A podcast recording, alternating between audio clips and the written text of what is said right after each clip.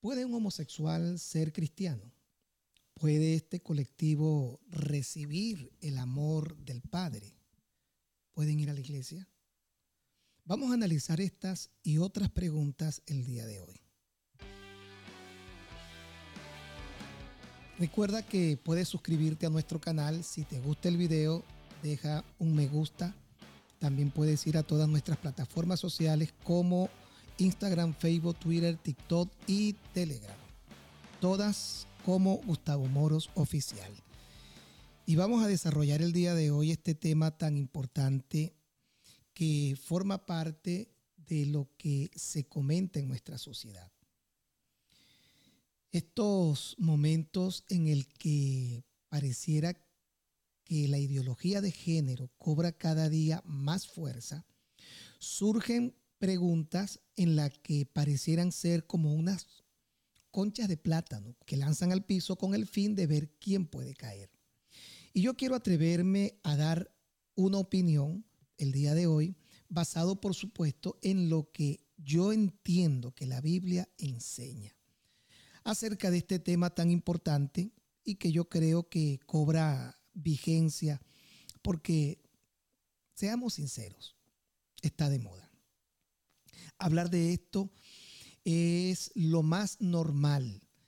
Y nuestras plataformas digitales, las redes sociales, todo este tipo de canales en donde se exponen series, incluso eh, la ONU, lo que supuestamente representa actualmente a las naciones en el mundo, se han dedicado a abordar estos temas y yo no sé hasta qué punto hay la suficiente claridad para entenderlo de la manera en la que se debería. Por otro lado, encontramos también los movimientos religiosos extremistas en donde hay posiciones, yo no voy a decir opuestas, posiciones radicales por ejemplo, en muchos países islámicos, no solamente se le niega la posibilidad de que ellos puedan profesar alguna religión, sino que al mismo tiempo son perseguidos e incluso son asesinados por su decisión.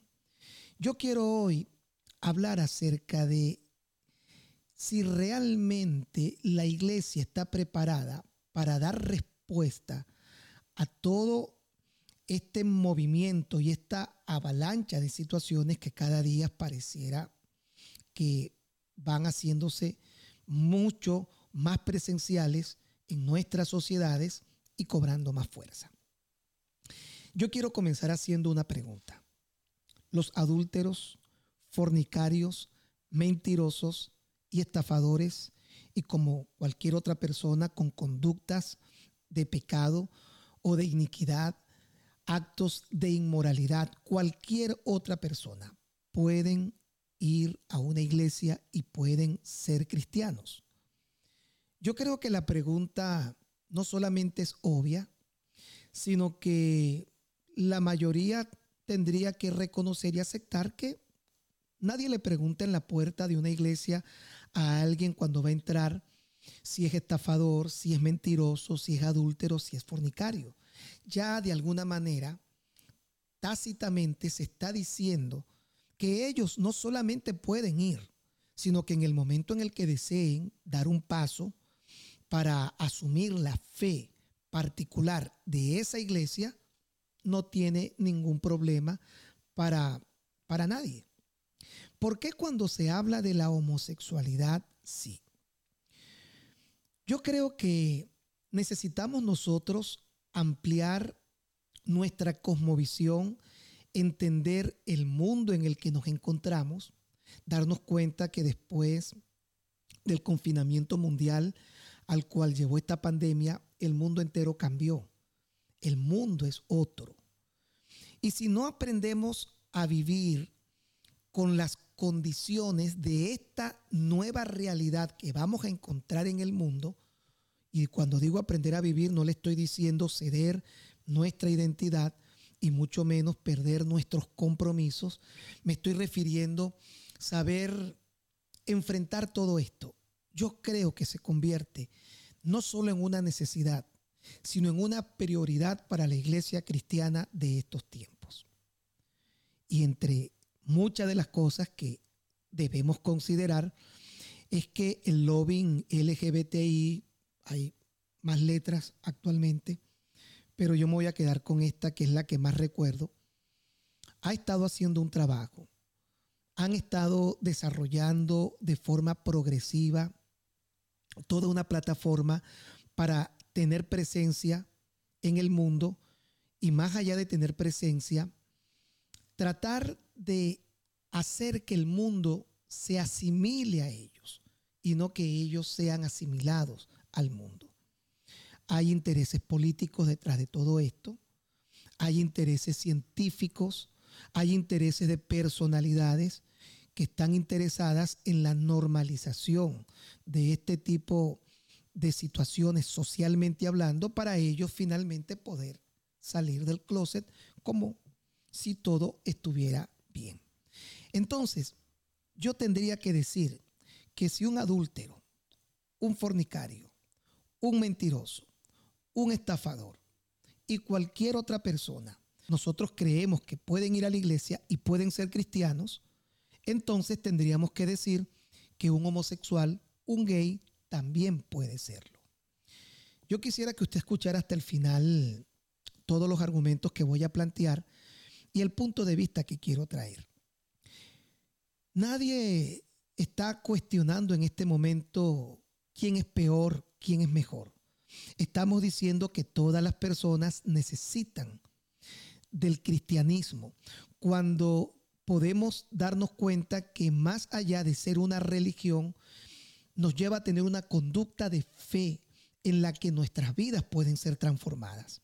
Por eso es que un adúltero, cuando se convierte al cristianismo, nadie lo cuestiona, pero todo el mundo espera que esa persona entre en un proceso de transformación, tal cual como lo enseña la Biblia en el segundo libro de Corintios, capítulo 5, verso 17. De modo que si alguno está en Cristo, nueva criatura es. Las cosas viejas pasaron, he aquí todas son hechas nuevas. El texto en cuestión está diciendo que cuando alguien llega al Señor, va a tener que entender que a partir de ese momento su vida entra en un proceso de transformación. Y si es un adúltero, obviamente la obra que se inicia en él por medio del Espíritu de Dios lo va a ir transformando mediante la renovación de su entendimiento hasta que esta persona logre perder todos estos hábitos que ha arrastrado de un mundo en el que era una persona abierta y comúnmente conocida como un adúltero. Lo mismo pasa con los homosexuales. De hecho, yo creo que la iglesia del Señor debe prepararse para mostrar el amor de Cristo a todo aquel que lo necesite, independientemente de la tendencia en la que se encuentra. Porque una vez que tú te haces creyente, una vez que tú vienes al Señor, lo normal es que se inicie un proceso producto de la renovación del entendimiento y la obra del Espíritu Santo, quien comenzará a hacer todo lo necesario para llevarlos del reino de las tinieblas al reino de su amado Hijo, obviamente una vez que todo este proceso se ha iniciado. Dice la Escritura que el que comenzó la buena obra en vosotros la perfeccionará hasta el día de Cristo. Es decir, incluso todos los que hoy podemos decir que tenemos años compartiendo una fe en común, nos encontramos sumergidos en un proceso de transformación. Y toda persona que se hace cristiana debe comenzar de igual manera un proceso. ¿Quiénes pueden ir a un gym o a un gimnasio? Normalmente mm, yo veo que quienes tienden a buscar estos espacios deportivos lo hacen porque quieren cambiar, lo hacen porque se han dado cuenta que no están conformes con su contextura, con su cuerpo, y el gimnasio o, el gym no puede decirles, Tú no puedes entrar porque tienes unas libras de más o porque estás obeso. Sino que este es un lugar que se convierte de manera inmediata en el pensamiento de quien ve entrar a una persona obesa a un gimnasio. Lo ve como alguien que va a comenzar a hacer todos esos ejercicios para ser transformado. ¿Quién puede ser cristiano? Todo el mundo puede ser cristiano. Inclusive un homosexual, una prostituta, un adúltero, un fornicario. Todos pueden ser cristianos siempre y cuando se puede entender que ser cristiano no significa quedarse con una conducta de vida que Dios reprueba, sino que a ellos les ha sido manifestado el amor de Dios porque Dios ama al adúltero, Dios ama al mentiroso, Dios ama al homosexual a pesar de lo que son y la única intención de poderlos traer con cuerdas de amor a veces de forma dura y difícil, vara de hierro, es para poderles dar la vida que les pueda realmente hacer felices.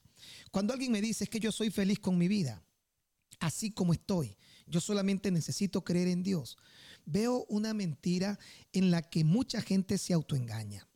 Hablo en el caso particular de las personas homosexuales, a quienes respeto y amo profundamente porque el amor de Dios que está en mí no me permite verlos diferente a cualquier otra persona con necesidad.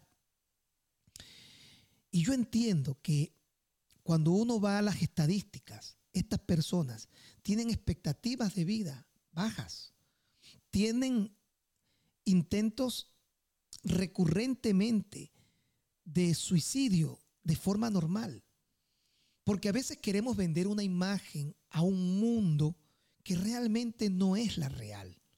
Y convencernos en un autoengaño de que esta es la vida que yo quiero y lo que estamos es engañado por algo que sí, que queremos, pero que sabemos que no nos hace felices. Así que yo pienso que la iglesia es como un gimnasio al cual puede ir todo el mundo, el que está fitness ya y el que no lo está. Pero siempre se entiende que al momento de pisarlo, es porque comienza un proceso y una obra en esa persona para un cambio. Un cambio que solamente puede darse en este espacio de ejercicio. En pocas palabras, lo único que puede transformar a cualquier individuo en la condición que se encuentre, en el estado de pecaminosidad que pueda vivir, lo único que lo puede cambiar es su fe en el Hijo de Dios. Y cuando esta fe es revelada y esta persona decide ser cristiana, yo estoy persuadido y convencido que ha iniciado una obra de transformación en su vida. El libro de los Filipenses capítulo 2 versículo 13 dice, porque es Dios quien produce en vosotros tanto el querer como el hacer por su buena voluntad. Es la buena voluntad. Producir en una persona, no solamente querer cambiar, sino llevarlo a la acción, al hacer la voluntad del Padre y poder ser transformado. Y todo esto es el resultado de la buena voluntad de Dios. Así que yo no tengo problema con que un homosexual quiera ser cristiano. No tengo problema con que pueda asistir y visitar la iglesia, todo lo contrario. Ojalá ellos puedan encontrarse amados en nuestros espacios. Ojalá ellos puedan sentir el amor de Dios también, pero que puedan reconocer que ser cristiano es querer buscar la voluntad de Dios para agradarle a Él en la forma en la que no cada quien quiere vivir, sino como Dios quiere que sea la vida de los seres humanos, siendo que nadie puede entender la felicidad mejor que Dios para el hombre, porque Él mismo fue el que lo creó. Yo quiero no debatir, quiero expresar algunas ideas que se han presentado recientemente en las redes sociales en base al centurión que Jesús sanó. Esta comunidad ha estado argumentando recientemente que cuando Jesús sana al siervo del centurión, estaba no solamente justificando, sino aupando la homosexualidad. Voy a leerlo se encuentra en Mateo 8, 5 en adelante, dice así, entrando Jesús en Capernaum vino a él un centurión, un general romano que tenía a su cargo una centuria, es decir, 100 soldados. Este rogándole y diciéndole, Señor, mi criado está postrado en casa, paralítico, gravemente atormentado. Y Jesús le dijo, yo iré y le sanaré. Respondió el centurión y dijo, Señor, no soy digno que entres bajo mi techo, solamente di la palabra y mi criado sanará. Porque también yo soy hombre bajo autoridad y tengo bajo mis órdenes soldados y digo a este ve y va, al otro ven y viene, y a mi siervo haz esto y lo hace. Al oírlo Jesús se maravilló y dijo a los que le seguían, de cierto os digo que ni aún en Israel he hallado tanta fe. Yo os digo que vendrán muchos del oriente y del occidente y se sentarán con Abraham e Isaac y Jacob en el reino de los cielos. Mas los hijos del reino serán echados a las tinieblas de afuera. Allí será el lloro y el crujir de dientes. Entonces Jesús dijo al centurión, ve, y como creíste, te sea hecho. Y su criado fue sanado en aquella misma hora. El tema es que cuando estudiamos el texto del griego original, comienzan a haber algunas inquietudes que han esbozado esta comunidad. El militar se presentó ante Jesús y le rogó que curara a un joven que estaba en su casa y sufría mucho, el cual estaba enfermo. Mateo no lo dice, solo identifica esta palabra joven. En el texto original es pais, la palabra que se usa es pais, término griego que significa joven o muchacho. Algunas Biblias lo traducen por sirviente. Reina Valera 1960. Creo que le dice criado, lo acabamos de leer. Pero es un error. Y ciertamente, cuando tú vas a corroborar esto, te das cuenta que es cierto, que es un error de traducción. Porque cuando Mateo se refiere a un sirviente usa la palabra doulos. En este caso no usa la palabra doulos. Así, por ejemplo, en este mismo episodio, el centurión le dice a Jesús, cuando le pide, cuando le pido a mi sirviente doulos, dése cuenta que aparece allí, que haga algo, lo hace. Pero cuando lo presenta Jesús a esta persona, no usa doulos, usa pais. Evidentemente el muchacho no era un sirviente. Otras Biblias prefieren traducirlo por hijo, pero tampoco es correcto. Porque Mateo para hablar de un hijo emplea el término oios es la expresión del texto original en griego, como se ve también en este episodio, el verso número 12. Nunca de las 26 veces que Mateo utiliza la palabra pais, lo hace para referirse a un hijo. Si el joven enfermo no era ni sirviente ni hijo del centurión, ¿qué relación tenía con él? existe un tercer sentido a esta palabra, conocido gracias a los estudios de la literatura clásica, y es el de amado o favorito en una relación homosexual. En efecto, en realidad es así. Si usted es curioso para buscar en la escritura, se va a dar cuenta que en el texto original el término que está usando es país, joven, amado, y la referencia generalmente se da a una práctica homosexual. Los historiadores griegos como Tucidides, Jefonte, Calimaco, Polieno, Plutarco, cuentan cómo ya en aquel tiempo los comandantes griegos solían tener sus jóvenes amantes. Y esto lo encontramos en distintas ocasiones a lo largo de la escritura. Eh, no, no estoy hablando de la escritura bíblica, a lo largo de la escritura histórica, los historiadores han podido soportar este tipo de información. Ahora, yo quiero aclarar algo en este sentido. Número uno, el hecho que Jesús sanara a un homosexual, no quiere decir que él le esté dando la aprobación a su conducta. Porque cuando Jesús sanaba a alguien, óigame bien, jamás preguntó su condición moral.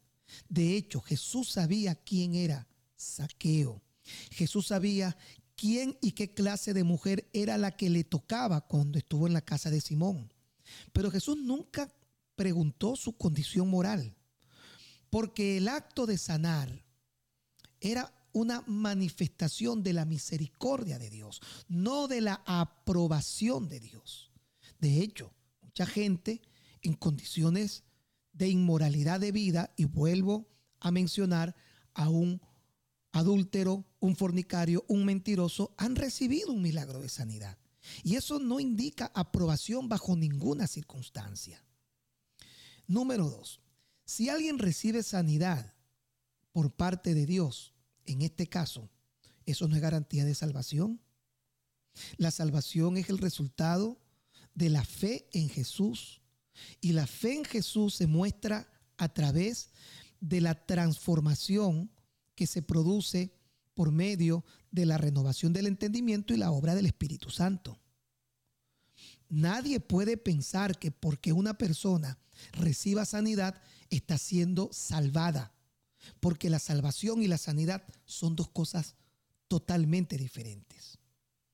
Muchas personas pueden estar sanas y pueden recibir sanidad inmediatamente al morir, si no se arrepienten, ir al infierno no es garantía. La salvación en realidad tiene que ver más con un acto de gracia que Dios le concede a alguien por medio de la fe. Y la sanidad es un acto de misericordia. Número tres, al no estar Jesús frente a este muchacho que, según todos los indicios que estudiamos, podía ser parte de este comportamiento, muchos se preguntarían, ¿y por qué no le dijo como aquella mujer, vete y no peques más? Porque aquella mujer formaba parte de una cultura judía. Y para los judíos, las prácticas de inmoralidad sexual eran ampliamente conocidas, entendidas y reconocidas. Es decir, esta mujer sabía culturalmente, al igual que los que le estaban acusando, que su conducta era reprobada y que estaba actuando mal. Pero para los soldados romanos, para la cultura griega y romano, estas prácticas eran normales. La homosexualidad fue una práctica normal en muchas culturas que se corrompieron, como lo describe claramente el libro de Romanos capítulo 1. Voy a poner algunos ejemplos. Alejandro Magno, el gran emperador, él tenía a su eunuco personal en una práctica homosexual. Hubo un batallón sagrado conocido como el Batallón Sagrado de Tebas, que estaba conformado exclusivamente por todos los que estaban allí como homosexuales. Nerón, un emperador romano, Calígula, el mismo Julio César, se ha descubierto históricamente que tenían este tipo de prácticas. Entonces, Jesús le dice a la mujer encontrada en acto de adulterio, vete y no peques más, porque ella sabía que estaba pecando. Pero para los griegos y los romanos, que no conocían el amor del Padre, a quienes no les había resplandecido la luz de la verdad, estas prácticas no se consideraban como pecados, no lo miraban de esa forma. Por tal motivo, lo primero que Dios tendría que hacer para decirle a esa persona que no peque o que no siga allí es convencerlo, redarguirlo y hacerle ver que su práctica es pecaminosa. Porque si Jesús le dice, vete y no peques más, él diría, ¿y en dónde estoy pecando? Porque su contexto cultural es totalmente distinto al de la mujer adúltera encontrada en el acto. Le voy a dar otro punto importante. Dice que Felipe le predicó a uno de los principales eunucos de la reina Candace. Los eunucos, vaya a una enciclopedia, indague y se va a dar cuenta que eran personas que cuidaban el harén de los reyes donde tenían a sus reinas. Y los eunucos se identificaban como homosexuales. ¿Por qué Felipe no le reprochó, sino que incluso lo bautiza? Y aquí es donde yo les voy a dar la explicación de las preguntas con las que comenzamos. Porque cuando Cristo llega realmente a la vida de una persona, el Espíritu Santo, la renovación del entendimiento, producto del estudio o lectura de la palabra, comienzan a generar en el corazón del individuo claridad que no tenían. Y esta claridad comienza a traer en el corazón el que se empiece a redarguir y a tener convencimiento de pecado. Yo estoy seguro, estoy convencido que aquel eunuco etíope a quien le predicó Felipe, todo lo, que, todo lo que se quería hacer era que el Espíritu de Dios entrara en él. Y era cuestión de tiempo para que la transformación comenzara a darse y esta persona fuera transformada. Estoy totalmente convencido. ¿Por qué? Porque lo he visto en el día a día. No solamente de personas que han tenido prácticas homosexuales, a quien he visto ser transformados. Cualquier conducta, al llegar a Cristo y entrar en ese proceso, reciben transformación. Tal cual podemos leerlo en el libro de Romanos. Y permítanme, por favor, compartirles lo que dice el texto en cuestión para corroborar la palabra del Señor. Dese cuenta las palabras que utiliza Pablo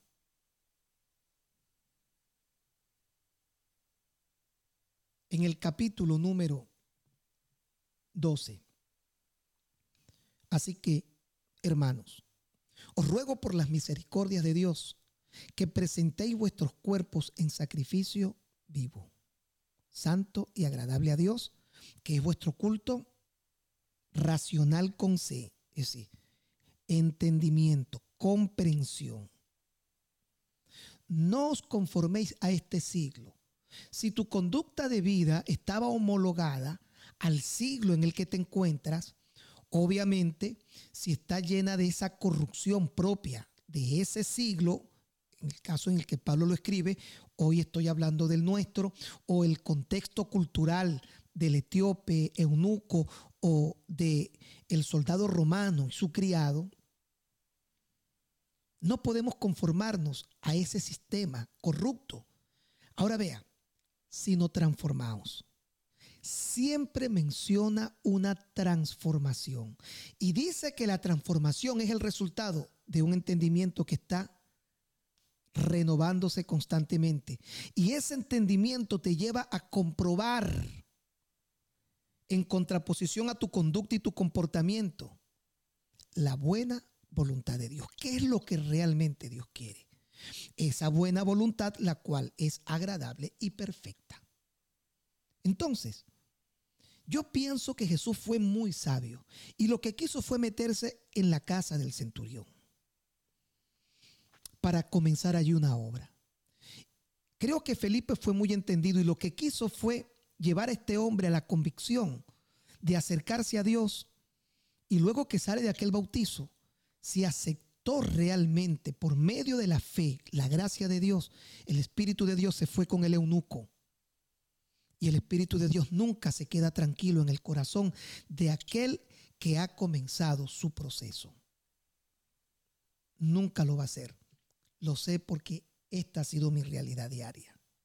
Y porque lo he visto en miles de personas en el mundo ser transformadas.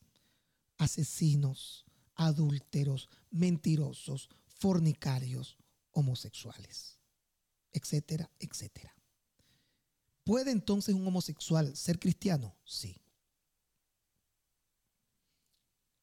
Y si su conversión es genuina, créame que no se va a quedar. No se va a quedar siendo la persona que ha sido siempre, valga la redundancia, porque el que está en Cristo es nueva criatura. Y aunque nadie le diga nada, allá adentro comenzó a gestarse un proceso poderosísimo. De tal manera que el que comenzó la buena obra no se detiene. Tendrá que llevar golpes, tendrá Dios que tratarlo de las maneras que él sabe si no atiende por la palabra. Un hijo, si no atiende por la palabra de manera obediente, tiene que ser procesado entonces de forma dura. Pero por amor, Dios comienza un proceso y sus recursos son increíbles, variados, diferentes. Pero el fin es siempre la transformación del individuo. Por eso creo que un cristiano, cuando llega a Cristo, comienza a ser transformado. Y un homosexual, un adúltero, un mentiroso, un estafador, toda persona, toda persona, aún sin tener una práctica inmoral, toda persona necesita a Dios. Y al llegar, si su conversión es genuina y es sincera, va a cambiar, va a ser transformado. Eso es lo que dice Romanos 12.2. Yo no tengo problema en reconocer que el centurión probablemente tenía una conducta homosexual, pero estoy seguro que la sanidad no estaba diciendo que hay una aprobación por parte de Jesús. Estoy seguro que fue un acto de misericordia como Jesús pudo tenerlo con prostitutas, con publicanos. Y estoy seguro que el hecho de que alguien esté sano o haya recibido sanidad no significa que esté salvo. Si no cree en Jesús y recibe por medio de la fe el reconocimiento de Él como el Señor, el Salvador, quien murió y resucitó, Dios encarnado. Estoy seguro que cuando eso lo crees y es sincero, comienza un proceso transformador. Quiero concluir diciendo esto. Hace poco vi un artículo de un chico que se sintió engañado, lo estafó. Esta ideología que actualmente se está desempeñando en el mundo entero la ideología de género, porque se ha podido entender que el homosexual lo es por tres causas. Uno, circunstancias en donde su entorno familiar lo afectaron al punto de no tener referencias para un comportamiento acorde a su sexualidad.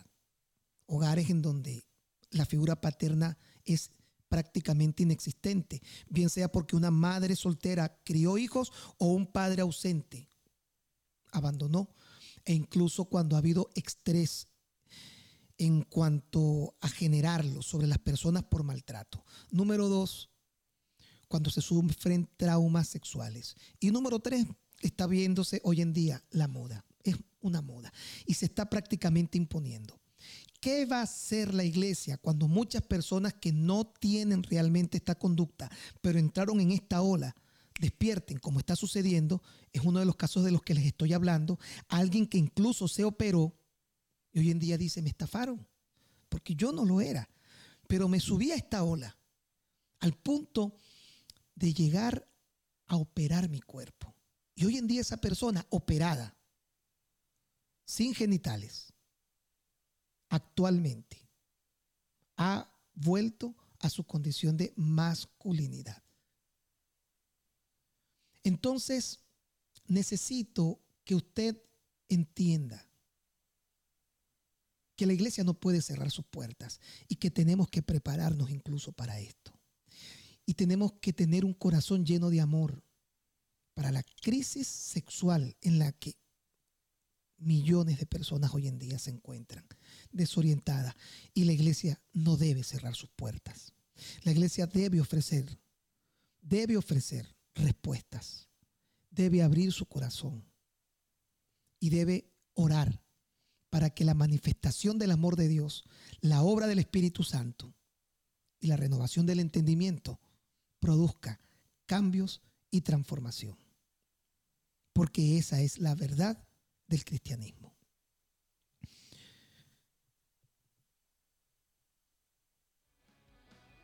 Bien, quiero terminar el día de hoy dándole gracias.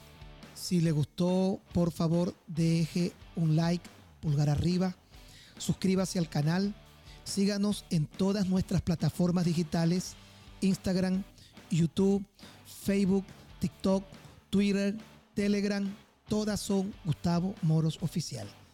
Nos vemos pronto.